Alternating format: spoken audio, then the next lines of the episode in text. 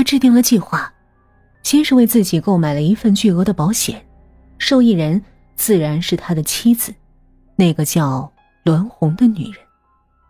他耐心的等待了几个月，当他感觉时机成熟，该收获果实了，他再次把那个工人找回家里，干完了活儿，他热情的留他吃饭，然后灌醉了他。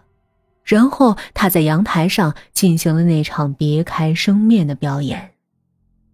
他希望围观的人越多越好，这样所有的人都会证明，接下来发生的只是一场失足坠楼的意外事故。他坐在阳台上，大喊大叫。表演接近结束时，他装作跌倒在阳台里。然后他马上将事先放在阳台后面，装扮的跟他一模一样的家伙拖出阳台，摔死。名义上他死掉了，实际上死的却是另外一个人，一个在这个城市里浅若浮草的外地人。没人会追究他去了哪儿。警察简单勘验了现场。就定案了。那么多人目睹事情经过，他们没有任何理由怀疑。就这样，他们轻而易举的得到了三十五万元的保险金。男人躲到外室，给自己做了一个整容手术。半年后回到家里，以一个新男友的身份同妻子继续他的生活，一切天衣无缝。他们的计划成功了。五年后，他们决定再试一次，只不过这一次表演的主角变成了妻子。男人本来想找一个跟妻子相貌酷似的女人，但是转了几个月都没找到，最后只好找个身段接近、相貌略微有些相似的站街女来将就一下。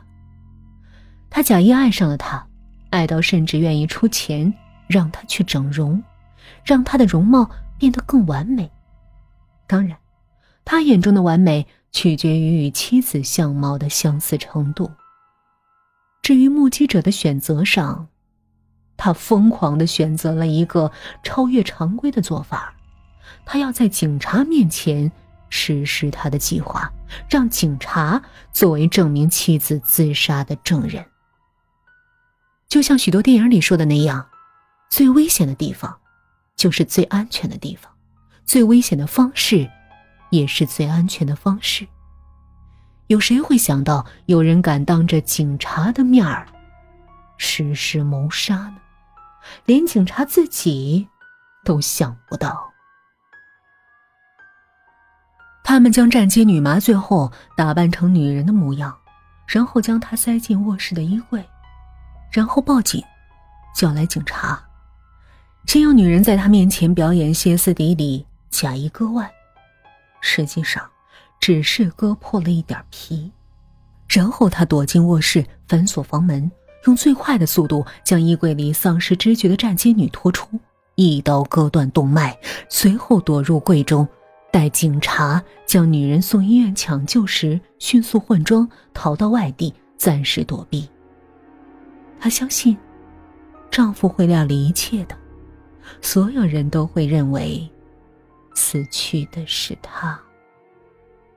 两个警察也会作证，这是场自杀。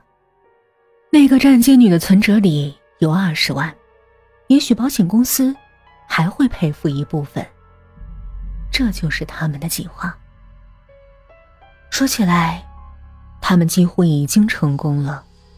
假如不是遇到了我这个多事儿的邻居。